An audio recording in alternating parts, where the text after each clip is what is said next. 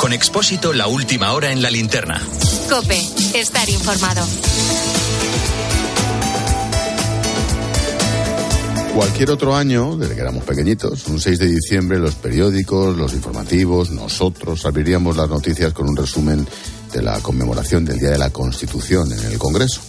Este año en concreto tendríamos en la reforma el delito de malversación que ha confirmado Pedro Sánchez en los corrillos y micrófonos. En un rato hablamos de eso y también de lo que ha dicho la justicia de Londres sobre la inmunidad del rey Juan Carlos. Este 6 de diciembre, no obstante, no se habla de otra cosa que de la eliminación de la selección española de fútbol en el Mundial de Qatar contra Marruecos. Pa' casa en octavos de final tras fallar los tres penaltis los tres primeros, ya no hacía falta lanzar más. Mira, escucha. He sido yo el que ha escogido a los lanzadores. Consideraba que eran los mejores que estaban en el campo y si ahora mismo empezara otra vez otra tanda de penaltis, cogería los tres mismos lanzadores primeros. Pues estupendo. Luis Enrique, el líder de este equipo, sin duda para lo bueno y sobre todo para lo malo que ha sido todo, admitía que nos ha faltado gol. De hecho, no hemos marcado ni en el tiempo reglamentario, ni en la prórroga, ni en los penaltis. Así se acaba el viaje al Mundial de un grupo de futbolistas muy jóvenes, con mucho futuro, sin duda, que soñaban con llegar lejos. No ha sido así. La cosa comenzó muy bien, quizás exageradamente bien, con una goleada histórica contra Costa Rica 7-0 que disparó la euforia. Y cuando salen las cosas así, el fútbol se convierte en un deporte maravilloso. Creo que hemos tenido el control del partido en todo momento, excepcionales en el manejo del balón, excepcionales en la finalización, excepcionales también en la presión. Hoy los jugadores, los 16 que han participado, han estado soberbios, pero todavía tenemos margen de mejora.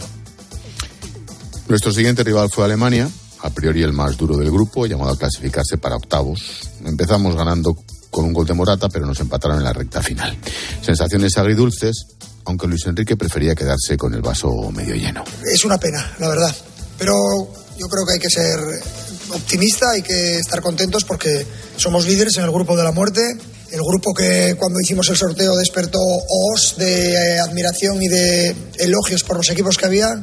Somos líderes, dependemos de nosotros. El empate seguramente nos clasifique, pero el objetivo es ganar el partido contra Japón. Bueno, pues llegó Japón, otra vez Morata hizo que nos adelantáramos a los 10 minutos, pero todo se dio la vuelta tras el descanso. En tres minutos nos metieron dos roscos y tuvimos que sacar la calculadora. Por si fuera poco, en el otro partido Costa Rica se adelantó y por unos un rato estuvimos eliminados. Bueno, Alemania remontó, nos hizo un gran favor. Estábamos en octavos, casi casi de regalo, como segundos de grupo, encima por el, por el lado bueno. La derrota, en cualquier caso, sembró muchas dudas, llegaron las críticas, pero Luis Enrique mantenía su optimismo. Nosotros estamos muy bien, la verdad. Si me fijo en, la, en el rendimiento de la selección a lo largo de estos tres partidos, diría que es un notable alto sobresaliente bajo, a excepción de 10 minutos que en el que Japón no supera pero que entiendo que es algo lógico dentro del mundo del fútbol y que volverá a pasar, evidentemente. Esperemos que en vez de 10 sean 5 o 0. Clasificados como segundos, en teoría el camino hacia la final sería más sencillo, sin Brasil ni Argentina en los cruces, ni Francia o Inglaterra hasta una hipotética semifinal pero estaba Marruecos antes, una de las sorpresas del torneo, sin duda, primera de su grupo por delante de Bélgica o de Croacia. España también partía como favorita hoy, pero nos han eliminado en los penaltis. Sí, claro, Luis Enrique, pues ha hablado sobre su futuro. ¿Seguirá en el banquillo? ¿Dejará el cargo como se rumorea en caso de batacazo desde hace tiempo? No te lo puedo decir porque no lo sé. No es el momento ahora de hablar de mi futuro. No tiene ninguna importancia, ningún interés. La selección ahora va a tener tiempo hasta que vuelva a competir. Mi contrato se acaba pero ya sabéis que estoy muy a gusto en la selección, en la federación, con el Presi y con Molina.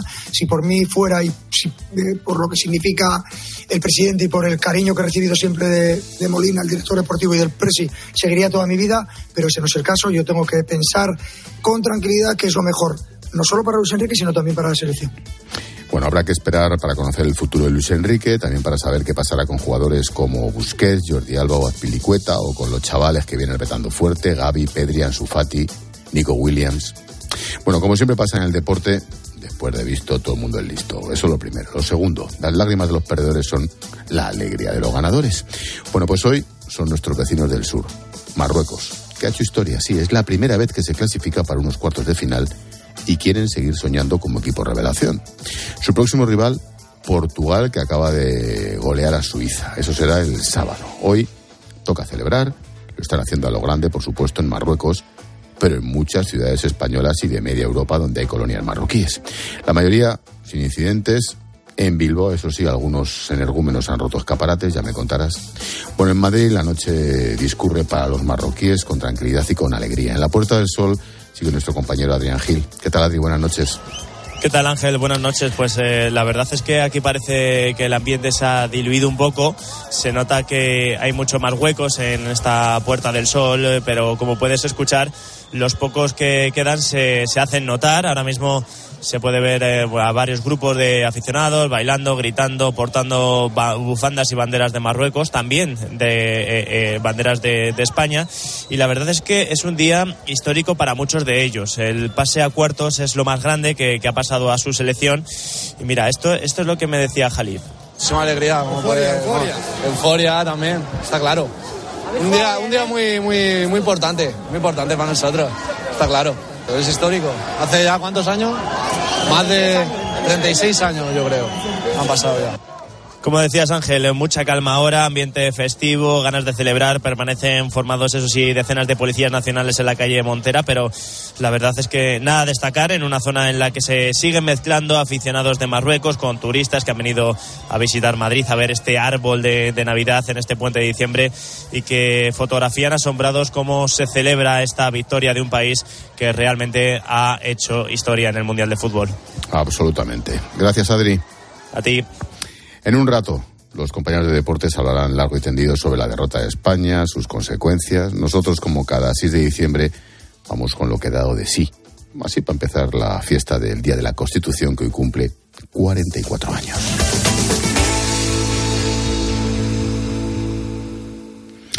Enseguida analizamos todo esto y más con Maripau Domínguez y con Beatriz Parera.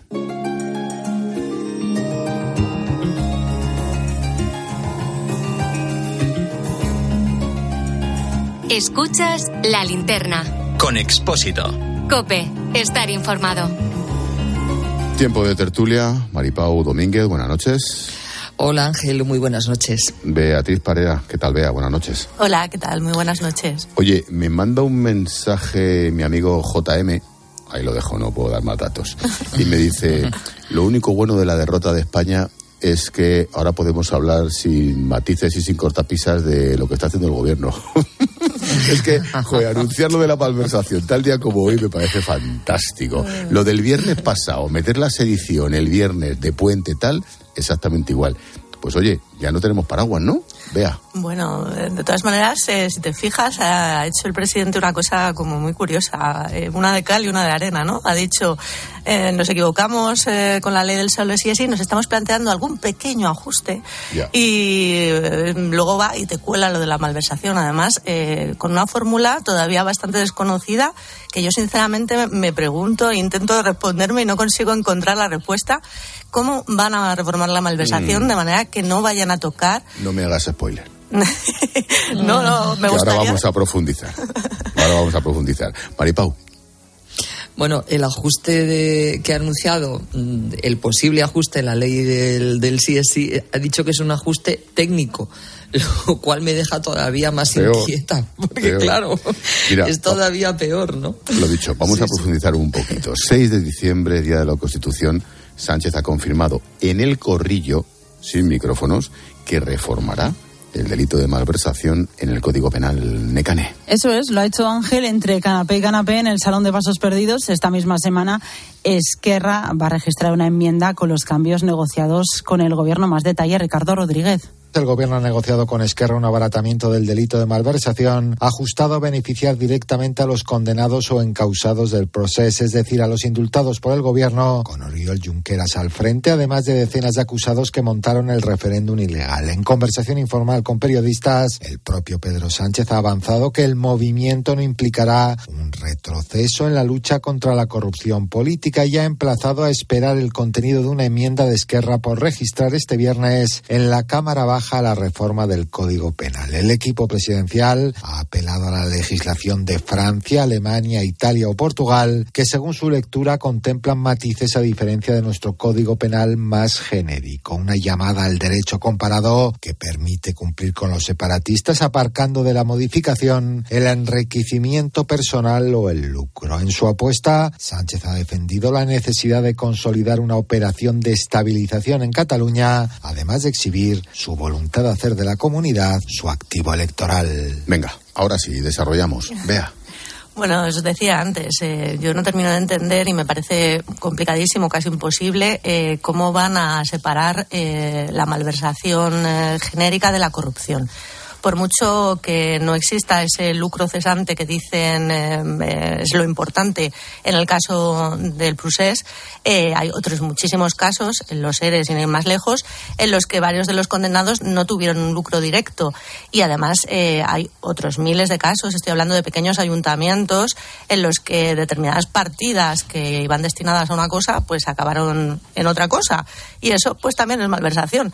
me parece imposible, de verdad, que únicamente tenga un efecto eh, controlado en el caso del procés, siendo esto también extremadamente grave, porque provocará de manera inmediata la vuelta a la, política pues de Junqueras y el resto de políticos catalanes condenados, pero también el regreso de Puigdemont, que eh, ya sin sedición y sin malversación no tendría problema ninguno en volver a España eh, libremente sin ser detenido y sin ser perseguido penalmente absolutamente por nada. Nos, nos, escandalizaba cuando, no sé bueno, seguro que recordáis cuando Berlusconi cambiaba leyes para que no le tocaran a él los delitos que, entraban eh, en esas leyes, ¿no? Y quedarse eh, libre de toda culpa eh, porque no, no era juzgado por esos delitos, ¿no? Porque desaparecían.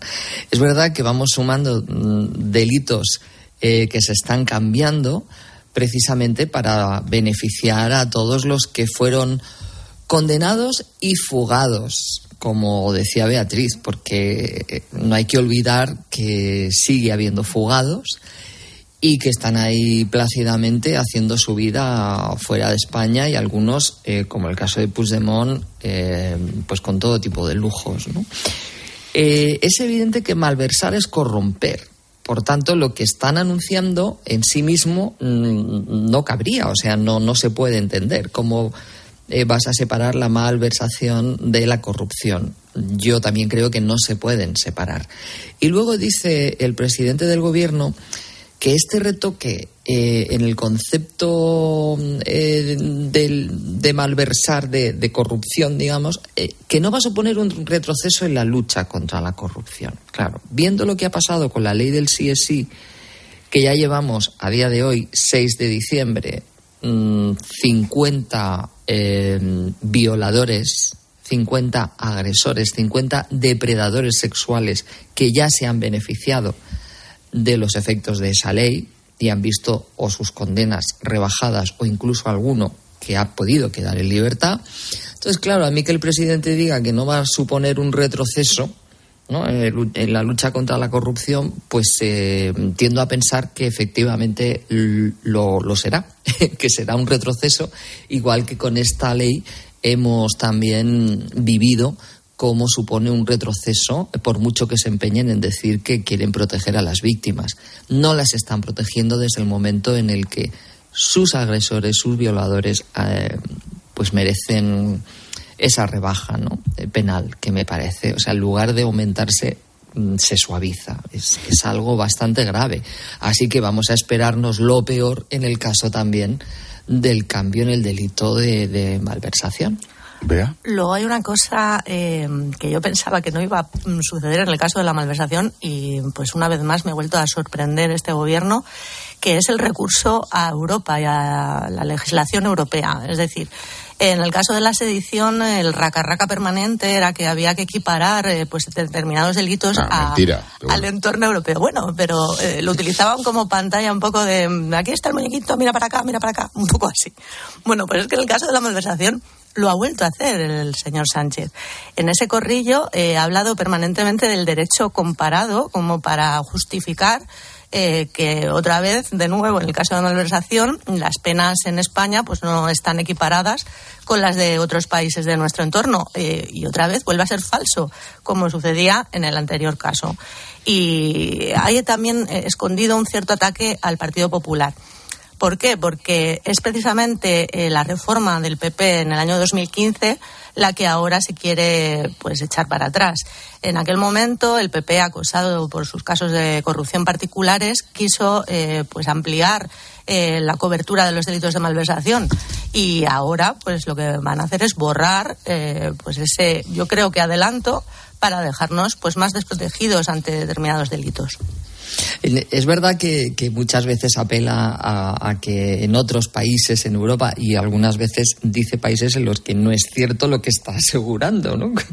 pero, bueno, da, igual, como si la gente lo oye y no lo mira, pues... Claro, no vamos a ir, pero nosotros sí lo miramos y vemos que efectivamente eh, en algunos casos está mintiendo, ¿no? Pero claro, cabría preguntarle también eh, cuántos países de Europa tienen en estos momentos, bueno, tienen o han tenido fugados fugados por haber realizado un referéndum ilegal.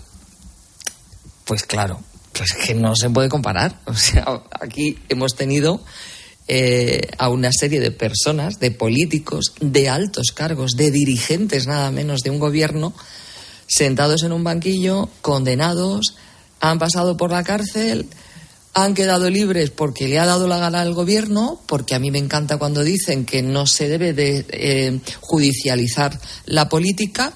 Eh, bueno, y entonces la política, ¿qué hace con la justicia? ¿Qué hace? Es que eh, además nos Aplicar la política a la justicia. Entonces nos cargamos el Estado de Derecho, nos cargamos la separación de los tres poderes y no pasa nada. No pasa nada. Y ahora mm, cambiarán también el delito y ahora resulta que por mucho que tú favorezcas como político, como cargo público, por mucho que favorezcas que otros se lleven, ¿qué es lo que pasó en Andalucía? Pero sí, yo creo que unánimemente tenemos bastante claro, bueno, tenemos, tampoco estábamos allí, pero, pero queremos pensar que ni Chávez ni Griñán se llevaron dinero. Pero, claro, lo que se juzgó fue todo un entramado en el que, del que ellos eran responsables, entonces la corrupción iba, era piramidal, pero claro, en la cúspide mm. pues había un presidente y luego otro presidente. La cuestión es, la cuestión es si esto tiene o no coste electoral a estas alturas. Porque más allá de lo que diga Lambán, que luego tiene que meterse la lengua ya se sabe dónde, o el otro que ni se atreve a decirlo, o el de más allá, ¿Esto tiene coste? Porque yo a lo mejor no tiene ningún coste. Mira, perdona, mira las encuestas. O sea, mira las encuestas, todas las encuestas. Pero, pero, ¿sabes también por qué? Yo, mm, bueno... No digo, ¿tiene coste o no? Puedo equivocarme, pero yo creo que es que eh, no, en este momento no está teniendo coste, ah, Ángel, pues porque, porque estamos viendo, estamos viendo cómo se va recuperando en las encuestas el PSOE. ¿Pero por qué pasa esto? Porque va perdiendo fuelle el Partido Popular. Bueno, por lo que sea, no tiene coste. No, pero, ya claro, pero es que también el Partido Popular le está haciendo una oposición en este momento que bueno pues que favorece que no, tenga coste porque si hay una espera, espera, una cosa sí venga, venga perdón, no simplemente que si hay una oposición fuerte y firme yo creo que el PSOE lo tendría mucho más difícil para estar eh, subiendo en las encuestas. Mucho más difícil. Pero aparte de la oposición, el mero hecho de la sedición y bajarse los pantalones y lo que llevamos debajo de los pantalones y lo de la malversación, aunque el otro no hiciera nada, es un escándalo de tal magnitud y no le está costando. Sí, igual que lo es la ley del sí es sí, perdón. O, soltar, o, los patos con, Batasuna. Y no mm. le está costando. ¿Qué pasa? No sé. Mm. Vea. Yo es que eh, no, no solo no le está costando, sino que creo que, que, efectivamente que recupera y que todavía tiene mucho margen para recuperar. Que nos vamos a meter en un año 2023 eh, especialmente duro económicamente y tiene eh, hay una serie de bazas de, de, ayuda social que, que todavía le van a empujar más hacia arriba. ¿Y qué le sucede? Pues que los efectos eh, de esa eliminación concreta de la malversación y la sedición en el caso del Prusés no se van a ver de una manera inmediata. y a lo mejor es que no importa, es que sinceramente no lo sé, sobre todo porque es tan absolutamente evidente que se hace con un objetivo muy específico y determinado, que es el de aprobar esos presupuestos que en realidad solamente sirven para 12 meses. O sea, que estemos poniendo en peligro eh, todo un andamiaje de un código penal que acabamos de comprobar que cuando retiras una fichita eh, se caen otras siete, en el caso de la ley del solo sí es sí, eh, únicamente para cubrir 12 meses, a mí me parece absolutamente escandaloso. Pero es evidente que no tiene coste y que no importa.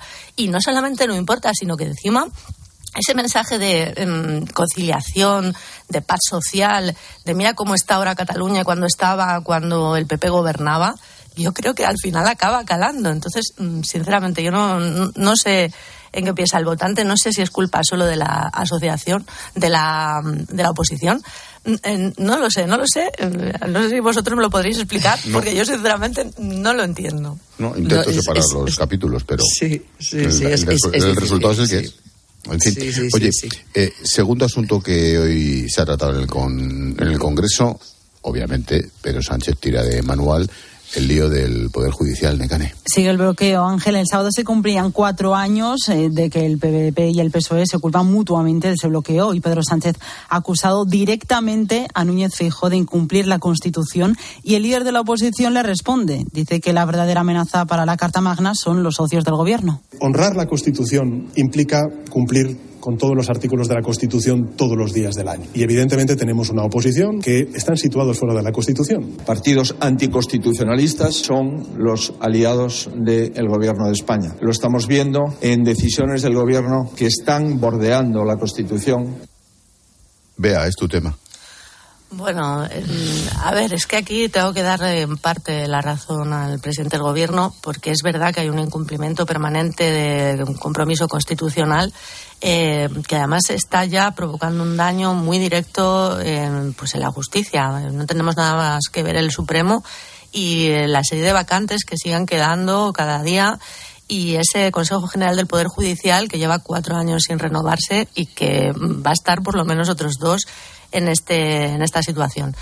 Eh, lo que pasa es que cuando nos preguntamos quién tiene la culpa, pues ahí es cuando nos entran las dudas. Es decir, eh, es fácil para Pedro Sánchez echarle la culpa al PP, eh, pero fue él el que al final, con ese anuncio de reforma de la sedición, terminó por volar por los aires una negociación que iba encaminadísima y a punto de salir adelante.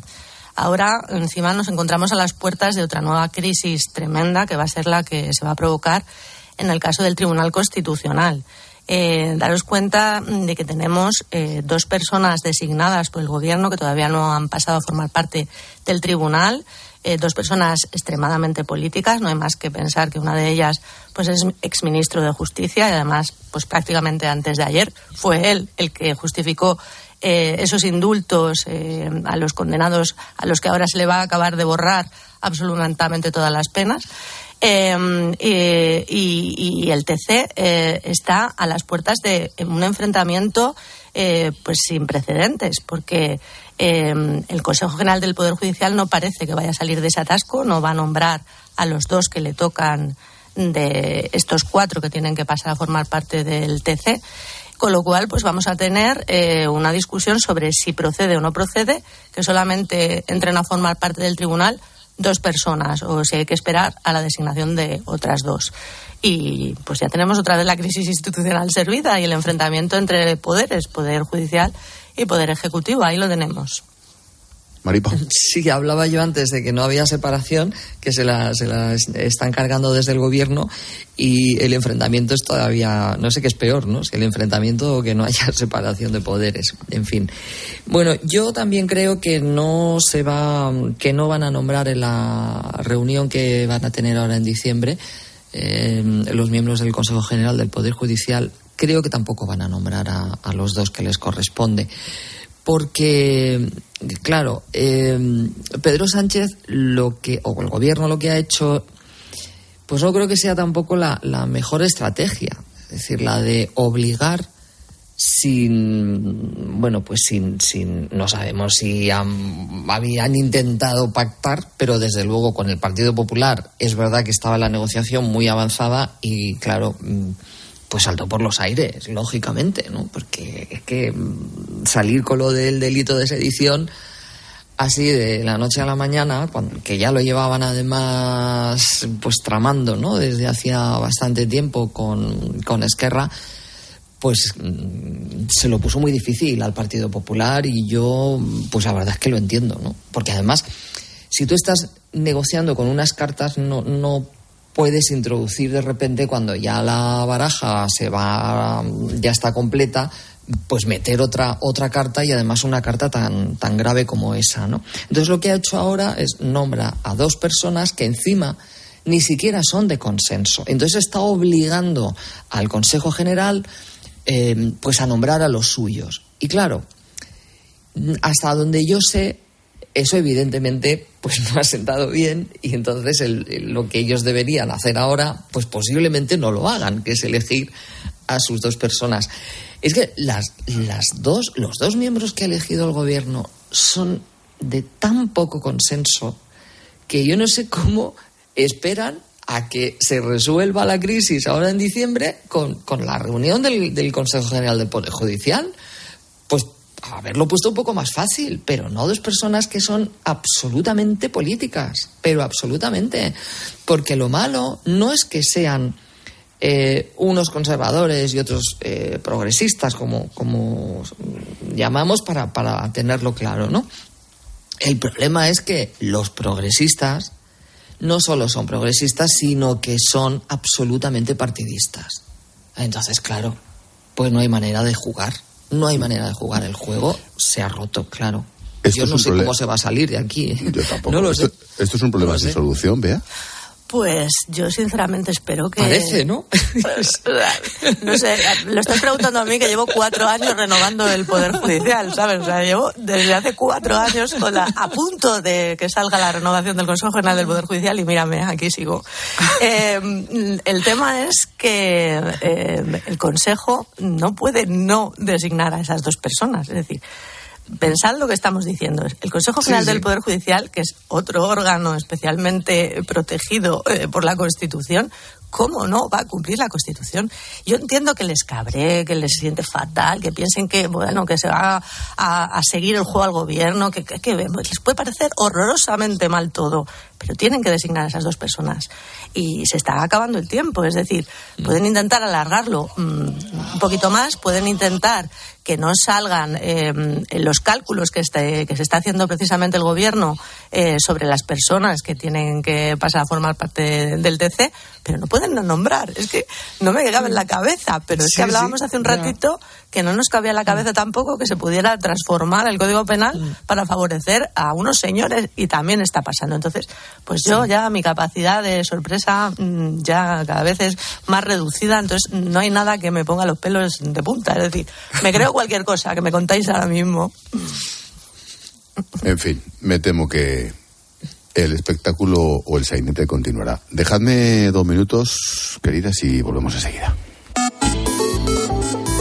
¿Y tú qué piensas? Escribe a Ángel Expósito en Twitter en arroba expósito cope y en arroba linterna cope o en nuestro muro de Facebook La Linterna. La ONCE presenta el nuevo Rascalink, el primer rasca que compras a tu vendedor de la ONCE o en un punto de venta y que se juega con el móvil. ¿Rascar mi móvil? ¿Con la foto de mi perrita Luna disfrazada de princesa? Jamás de los jamases. No, se rasca el boleto, se escanea con el móvil para jugar a uno de los tres divertidos juegos disponibles. Y si ganas un premio, tienes que llevar el boleto al punto de venta para cobrarlo. Bueno, pero a mi Luna no la rasca nadie. ¡Guapa! Nuevo Rascalink de la ONCE. Gana hasta 100.000 euros mientras juegas. A todos los que jugáis a la ONCE, bien jugado. Juega responsablemente y solo si eres mayor de edad. Escuchas la linterna. Y recuerda, la mejor experiencia y el mejor sonido solo los encuentras en cope.es y en la aplicación móvil. Descárgatela. ¿Y tú? ¿Por qué necesitas fluchos? Porque es tiempo de pensar en lo que te gusta, en la moda que te hace sentir vivo, chic, casual, sport. Nueva colección de otoño-invierno de fluchos. La nueva moda que viene y la tecnología más avanzada en comodidad unidas en tus zapatos. ¿Y tú? ¿Por qué necesitas fluchos? Fluchos. Comodidad absoluta. Una fría mañana de un 22 de diciembre, Ángel, el lotero de un pueblo de León, dejó de forma anónima un décimo en el buzón de un amigo, junto a una nota que decía, para la familia Rodríguez Lozano, feliz Navidad. Solo cuatro horas más tarde, los niños de San Ildefonso cantaban el mismo número que Ángel había dejado en el buzón de su amigo. Un sorteo extraordinario lleno de historias extraordinarias. 22 de diciembre, Lotería de Navidad. Loterías te recuerda que juegues con responsabilidad y solo si eres mayor de edad. Desde las entrañas de la mejor tierra de Ribera del Duero, con el esfuerzo y dedicación personal, la uva tinta del país se convierte en las bodegas de los hermanos Pérez Pascuas en un vino de impresionante calidad. Más de 30 países disfrutan de Viña Pedrosa, grandes vinos, grandes añadas para conseguir altísimos niveles de selección y calidad con el sello inconfundible de los hermanos Pérez Pascuas. Viña Pedrosa, un selecto placer que no debe dejar de disfrutar. Este sonido, esta jugada que ha ocurrido hoy en Champions, pasa a la historia de la radio y de la Champions. De lunes a viernes desde las once y media de la noche, todo lo que pasa en el deporte te lo cuenta Juanma Castaño en el partidazo de Cope.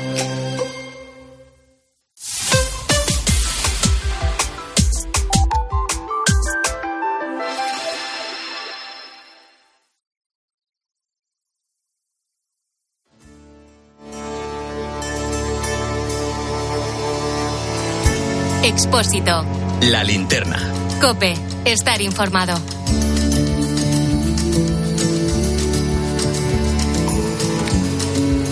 Tiempo de tertulia con Maripau Domínguez, con Beatriz Parera. Eh, noticia de hoy que hemos conocido sobre el rey Juan Carlos Necane. Pues ha sido todo un balón de oxígeno para el monarca en la demanda que presentó contra él Corina Larsen en Londres. Dice el Tribunal de Apelaciones que la inmunidad del emérito hasta su abdicación también le protege en el Reino Unido. Dicho de otra forma, solo podrá ser juzgado por los hechos sucedidos antes, perdón, después de 2014. En este caso, las dos acusaciones más graves de Corina sucedieron cuando aún no había abandonado el trono. Eh, sí podría ir a juicio por el resto de supuestos delitos incluidos en la demanda. Algunos se prolongan al menos hasta 2020. ¿Cómo lo veis, Maripau? Pues efectivamente es un gran balón de, oxígeno. Mm, bueno, decía antes Beatriz que ya su capacidad de sorprenderse y la mía de escandalizarme. O sea, ya he llegado al. yo creo que, he roto el techo, ¿no? De, de, mi capacidad para escandalizarme. Eh, a mí todo esto me parece realmente, pues, mm, bueno, un caso muy lamentable pero mucho, mucho, mucho. Em, no quisimos nunca enterarnos de la vida, aunque se sabía, ¿no? De la vida privada de, Juan Carlos mientras estaba eh, todavía en el trono. Y, y, ahora nos encontramos con, en fin, con, con todo esto que se une a los problemas que ya tuvo con Hacienda y que regularizó, y etcétera. Entonces es como no sé, eh, se destapa, se destapa todo y ya empieza a tirarse, a tirarse, a tirarse del hilo. A mí todo lo que tiene que ver con Corina Larsen, la verdad, me parece, perdonadme la palabra, pero muy casposo. Es decir, eh, una señora que ha sido, que me parece estupendo y que cada uno haga de su capa un sayo, ¿no? Eh, que ha sido amante mm, del rey de España, que el rey le regaló 68 millones. Entonces, y ahora resulta que ella lo demanda porque se supone que también va a seguir sacando dinero. No sé, realmente, bueno, pues ahora parece que, que, mm, por lo menos lo más grave de las acusaciones, pues seguramente no va no va a tener que rendir cuentas. Pero yo es que no lo sé. Además, es, que parece una película de espías, porque como está ahí metido el CNI y, y, ella además no solo arremete contra el CNI, sino que que quiere llevar a los tribunales nada menos que a don Juan Carlos. Entonces, caray.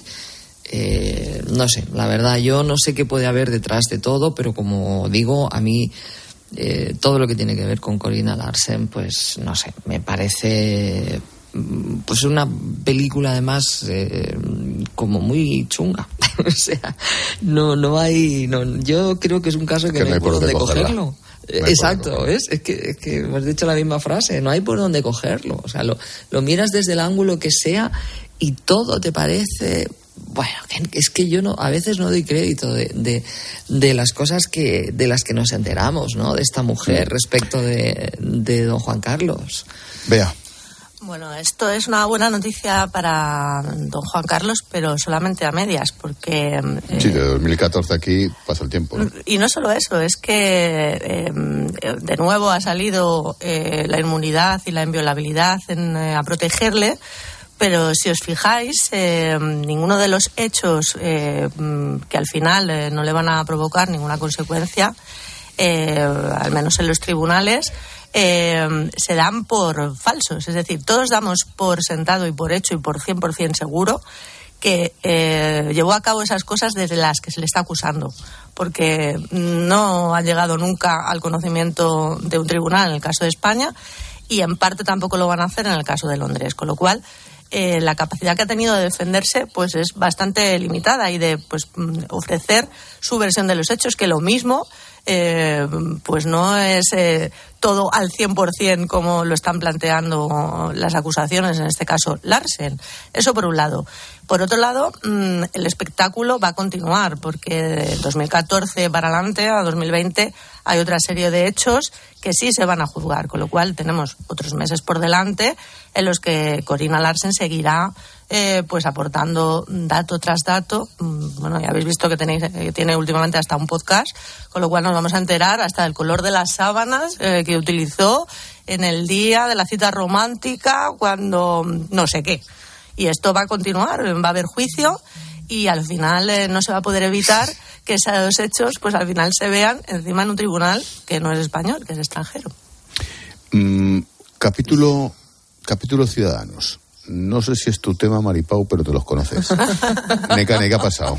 Pues volviendo al Congreso, el foco estaba puesto también, eso es, en esa crisis de ciudadanos. Tras su reunión de ayer con Inés Arrimadas, hoy Edmundo Val ha dicho que no hay avances, aunque se muestra dispuesto a facilitar una tercera vía para liderar el partido. Por su parte, Arrimadas insiste en que Val debe retirar su candidatura para buscar una lista de unidad. Llevábamos trabajando codo con codo muchos días en esa candidatura de unidad, esa candidatura que yo he hecho una propuesta muy concreta, que es que yo cierre esa candidatura y que demos paso a nuevos perfiles, a caras nuevas, a caras mucho menos desconocidas, mucho menos conocidas y estoy convencida de que mi compañero Edmundo Val va a rectificar y va a retirar su candidatura y va a seguir y se va a sumar a lo que estábamos trabajando, que es la candidatura de unidad.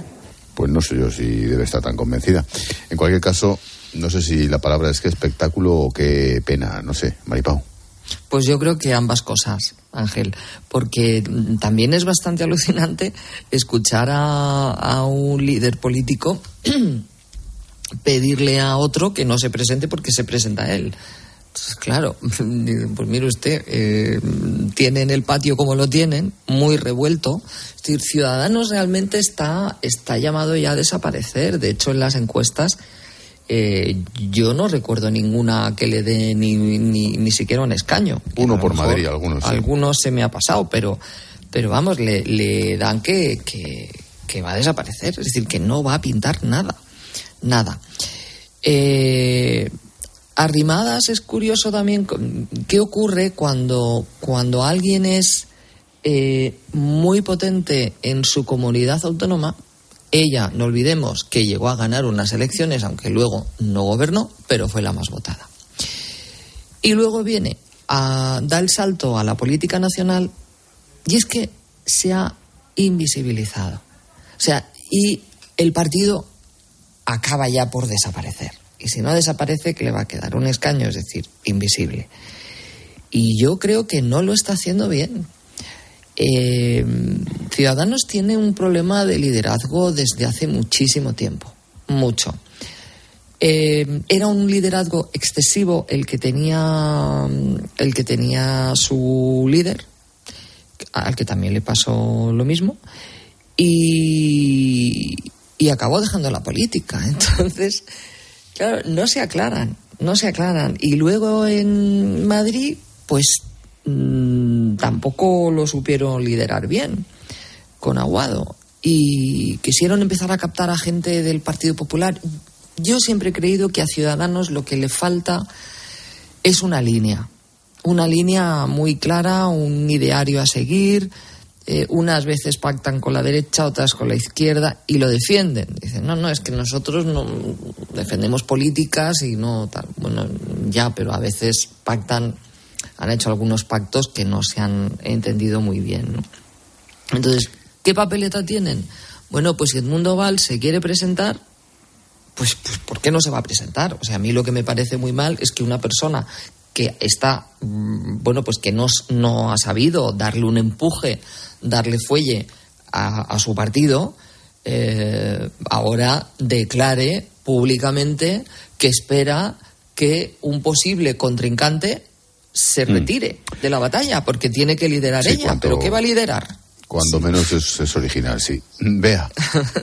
bueno, yo creo que mm, eh, precisamente lo decía ahora Maripau. Eh, lo que ha hecho Edmundo Val es intentar eh, pues que esas pocas pues ya rescoldos que quedan no terminan de apagarse del todo. Es decir, ha salido delante de la falta del liderazgo precisamente de Arrimadas con intención de rescatar lo poco que queda de ciudadanos.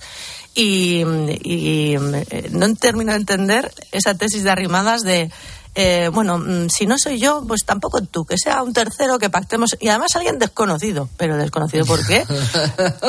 ¿Tú no quieres salvar tu, tu partido? No sé, pues a lo mejor tienes que reconocer que no has podido y bueno, pues eh, dar paso a esa persona que viene con, eh, por lo menos, desde luego, empuje y ganas, las viene demostrando. Pues por lo menos déjale que lo intente. Y, eso, la, eso Beatriz, la deja ella en muy mal lugar porque claro, si no soy yo, tampoco eres tú, ¿por qué? ¿No? Porque, claro, da una sensación como de, de, envidia absurda, absolutamente absurda, porque insisto en que ya hemos visto lo que no ha sido capaz de hacer ella en, todo este tiempo y ahora mm, quiere seguir liderando una candidatura pero no quiere que se presente el mundo mal. Entonces, claro, es que realmente decías Ángel es exótico. Bueno, es, es, muy alucinante, la verdad. Es muy, muy alucinante. insisto en que la deja en muy mal lugar a ella. Em, oye, dejadme, antes que llegue Julio César, me quedan un par de minutos, una noticia de hace un ratito que me parece tremenda. Veremos hasta dónde llega. Por supuesto, le va a caer la del pulpo al tribunal. Necane. Eso es, porque Cristina Fernández de Kirchner eh, ha sido condenada a seis años de prisión en un juicio por corrupción en Argentina. La actual vicepresidenta eh, ha sido condenada por defraudar al Estado. Se le acusa de desviar cientos de millones de dólares en contratos de obras viales entre 2003 y 2015. El tribunal también le condena a una pena de inhabilitación perpetua para ejercer cargos públicos. Tiene 69 años y eso sí todo apunta a que no va a entrar en la cárcel. Eh, primero tiene la posibilidad de, de apelar y en caso de que salga adelante esa condena, la prisión sería en el domicilio porque los mayores de 70 años tienen este beneficio en Argentina. ¿Cómo lo veis, Bea? Pues nada, la indultarán o reformarán el Código Penal. Ah, no, calla, que no, que no estamos hablando. Sí, sí, esto es, no es España, es Argentina. Pues eh, no sé, es que precisamente creo que este es el tema. O sea, mm, los delitos eh, por los que se condena a Kirchner son delitos de corrupción. Eh, delitos que aquí pues se están borrando de un plumazo por decisión expresa y política de un gobierno muy concreto. Ahí lo dejo. Bueno, lo malo de esto además es que seguramente pues habrá eh, los primeros días puede haber disturbios porque ya los ha habido cada vez que han intentado eh, judicialmente arremeter contra, contra ella porque claro es que eh, tiene tela lo que lleva esta mujer a sus espaldas ¿no? en, en casos de, de, de corrupción. Pero bueno decíamos antes te sorprendía Ángel que no solo no afectara al Partido Socialista mm, a las últimas decisiones que está adoptando y que son muy, muy polémicas, que no afectara en las encuestas. Pues, pues fíjate, pues a mí lo que me sorprende es que, que, la gente salga a la calle para defender a Kirchner en Argentina y la gente sale. Entonces, realmente en la política pasan cosas muy extrañas. Muy extrañas. Esto es una, una, cosa como muy de Trump también, ¿no? Es decir, al final. Sí, en el fondo los populismos son lo mismo. Claro, es esa persecución. Sí, sí, esa persecución claro. injusta que quieren acabar conmigo y tal, pues al final, bueno, pues mira, tiene sus beneficios. Los populismos son exactamente iguales de un lado de otro y vengan de donde vengan. Pero en fin, ¿está por ahí Julio César Herrero? Pues va a ser que sí. Se ponga. Buenas noches. Eh, pero muy puesto. Hola Ángel. Buenas noches, Mari Pau. Hola, buenas noches, guapetón. Hola, Salada. Hola, Beatriz. Hola, ¿qué tal? Muy buenas noches. Espectacular. Eh, es la encuesta de Metroscopia que dice que el 46% de los jóvenes no quiere trabajar en la empresa privada, prefiere hacer unas oposiciones y engrosar las listas de los funcionarios. ¿Alguna primera impresión? Bueno, es que esto de salir a las 2, 3 de la tarde, como te digo, tener un, un sueldo fijo. Un saludo para todos los funcionarios que nos no, están escuchando. Eh, cuidado, hay muchos, hay muchos tipos. ¿eh? Yo no sé si te refieres al de la mesa, el chupatintas, eh, no se sabe muy bien qué. Hay muchos tipos de funcionarios. ¿eh? Un guardia civil es funcionario, por ejemplo. Bueno, eh, yo creo que los jóvenes lo que hacen precisamente es creerse esa imagen muchas veces falsa del funcionario. Eh, se va a trabajar poquitas horas, eh, vas a tener un trabajo fijo para siempre y digamos que vas a tener tu descanso para desayunar y para almorzar más tarde. Es un cliché, pero se lo creen. Y bueno, pues creo que desgraciadamente estamos en una deriva hacia la ley del mínimo esfuerzo que yo veo en eh, niños y, y, adolescentes cada vez más pronunciada. Cómo ganar eh, la máxima cantidad haciendo lo mínimo. Y ahí, ahí viene, ¿no? Yo creo que esta encuesta que mencionas. Maripau. Sí, yo también creo que se dejan, es que es un porcentaje muy elevado, ¿eh? el 46%, se dejan llevar por el mito del funcionario. Eh, y para cómo está la vida hoy en día y la mm, crisis que se va encadenando, que salimos de una, nos metemos en otra y así vamos, pues y como está eh, de difícil encontrar un trabajo y tener un contrato y tal, pues yo creo que eso es lo que debe justificar que un porcentaje tan elevado de jóvenes eh, quieran ser, deseen ser funcionarios. ¿Sabes qué pasa? Habría que hacer a la vez la siguiente pregunta. ¿Cuántos quieren ser autónomos y emprender un negocio? Oye. Y vamos, y vamos a flipar. Ah, ¿esa la vas a hacer después? No, la iba a hacer ahora. Ah, venga, dale. Joder, macho. Pues perdona. Venga, dale.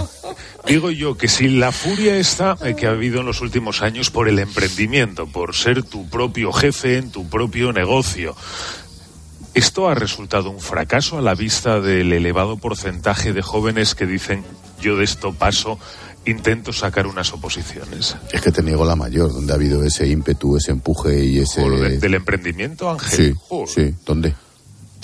Bueno, ¿Quién? Eh, si pues es un mira, disparate. Intentar abrir un negocio es una locura en este país. Una locura. Ya.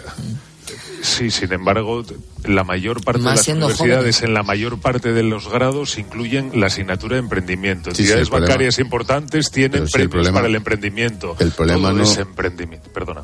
El problema no son los grados ni las facultades ni las entidades bancarias. El problema es la administración. Ya, ya. Bueno, que luego hay, efectivamente, hay problemas a la hora de sacarlo adelante, pero vamos, la, camp- la campaña en favor de ese emprendedor que mola mucho eh, lleva ya unos años. Bueno, por lo menos tengo esa sensación, pero yo no estoy aquí para opinar. Eh, perdón, Ma- Pues eh, Beatriz, lo- llevas haciendo cinco minutos.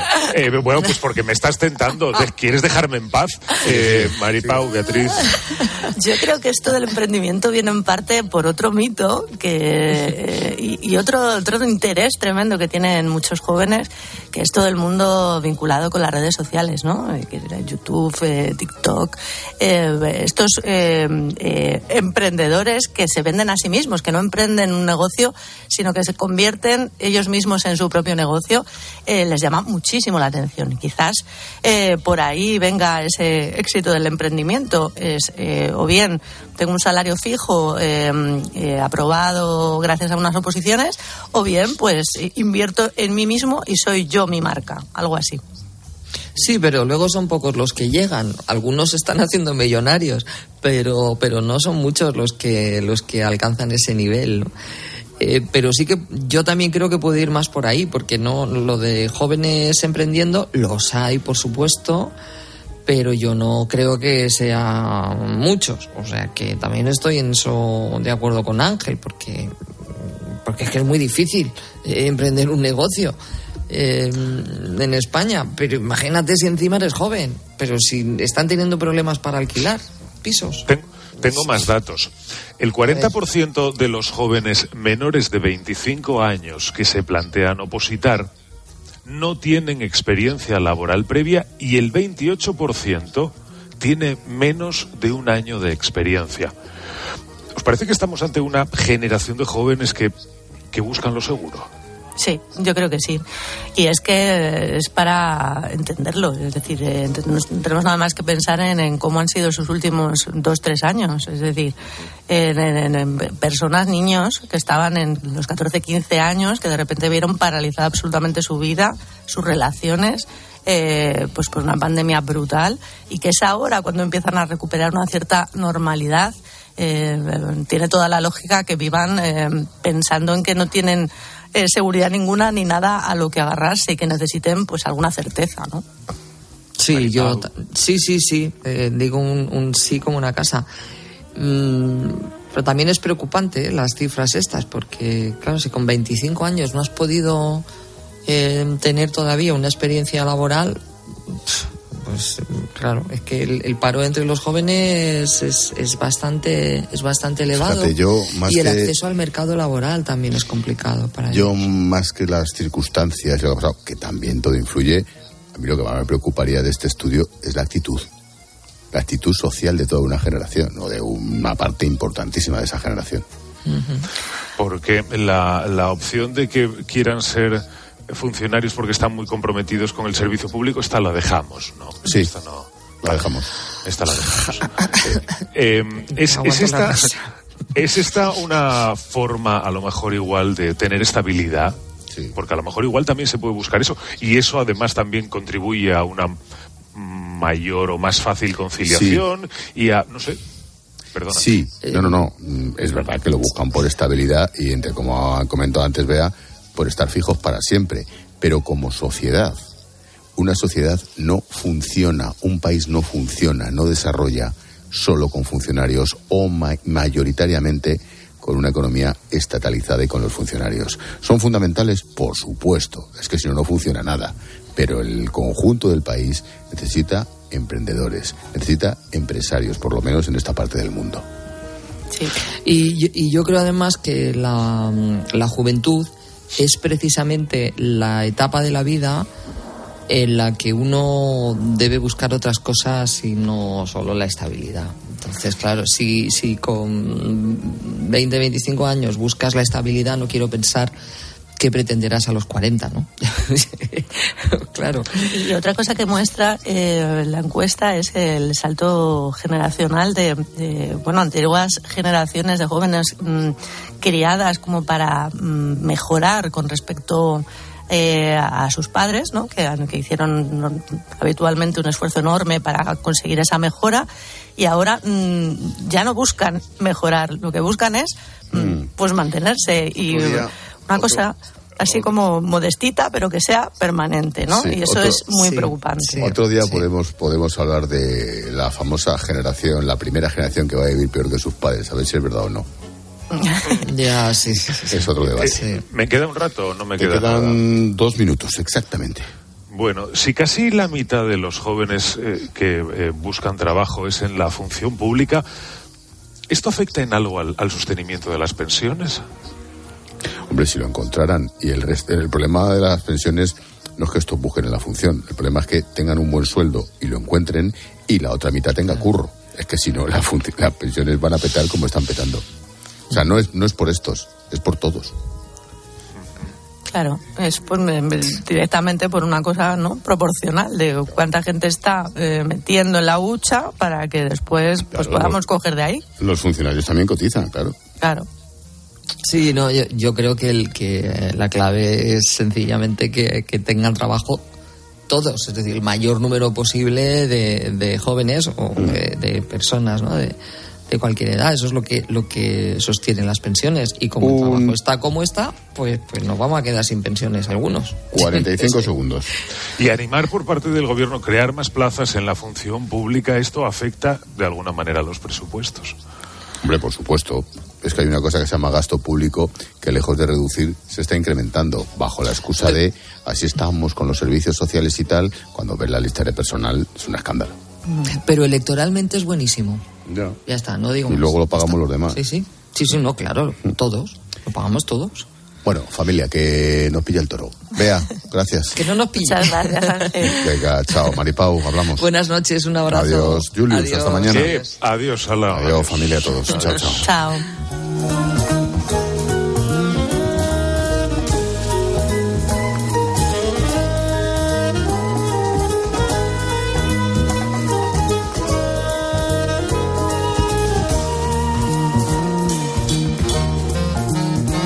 Expósito. La linterna. Cope. Estar informado. A Expósito le gusta contar buenas noticias. Y tú eres el protagonista de esta. Gracias a ti, según el EGM, la linterna de Cope bate su récord de audiencia. Un millón cincuenta y una mil personas buscan al final del día la mejor información y el mejor análisis.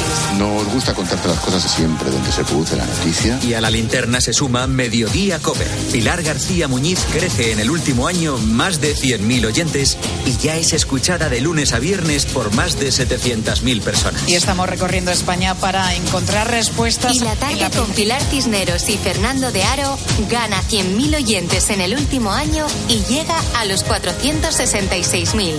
Por eso te decimos gracias por confiar en nuestra forma de hacer radio y en nuestro equipo de comunicadores. Somos la generación más inclusiva y diversa de toda la historia.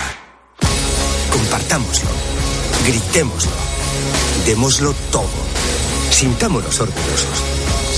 Pero sobre todo, aprovechémoslo. Si nos dejan, tenemos la oportunidad de crear una sociedad en la que todos seamos protagonistas. Tú también. Grupo Social 11. Generación Inclusión. Para mi familia y para mí es muy importante saber que la electricidad que se genera es 100% renovable. Para nosotros también, Paula. Por eso en Repsol desarrollamos proyectos eólicos y fotovoltaicos en España capaces de generar electricidad 100% renovable para más de un millón y medio de hogares. Descubre este y otros proyectos en Repsol.com. Repsol, inventemos el futuro.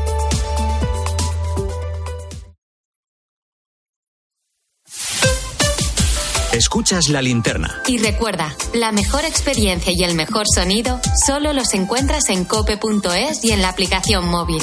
Descárgatela. Consigue el seguro de tu mascota en Berti. Desde solo 25 euros. Estas navidades no dejes para el año que viene lo que puedas ahorrar hoy. Adelántate a la nueva ley de bienestar animal y contrata el seguro obligatorio de tu mascota por solo 25 euros. Berti.es, ahorra tiempo, ahorra dinero. Este sonido, esta jugada que ha ocurrido hoy en Champions, pasa a la historia de la radio y de la Champions. De lunes a viernes desde las once y media de la noche, todo lo que pasa en el deporte te lo cuenta Juanma Castaño en el partidazo de Cope.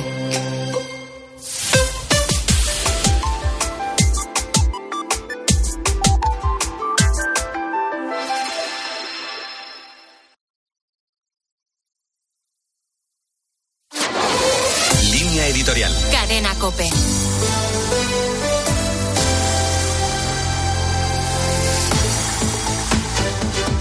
El pasado domingo se ha abierto la fase diocesana de la causa de canonización de Carmen Hernández, iniciadora del camino neocatecumenal junto a Kiko Argüello, que estuvo presente en el acto presidido por el cardenal Carlos Osoro. Carmen fue una incansable catequista que quiso ser portadora de Jesucristo con una vida entregada hasta el final, cuando ya las fuerzas disminuían a causa de la enfermedad. Una mujer, según se va revelando en numerosos testimonios, de una profunda intimidad con Cristo, que desde muy joven, en el madrileño Pozo del tío Raimundo, quiso plantar la tienda del Evangelio entre los más pobres.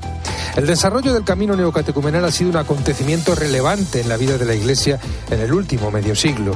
Con su carisma, propio de una genuina y valiente iglesia en salida, ha llevado la buena noticia del Evangelio a millones de personas en todos los rincones del mundo, especialmente allí donde la presencia católica es casi inexistente y donde con verdadero ardor misionero están presentes muchas familias del camino neocatecumenal.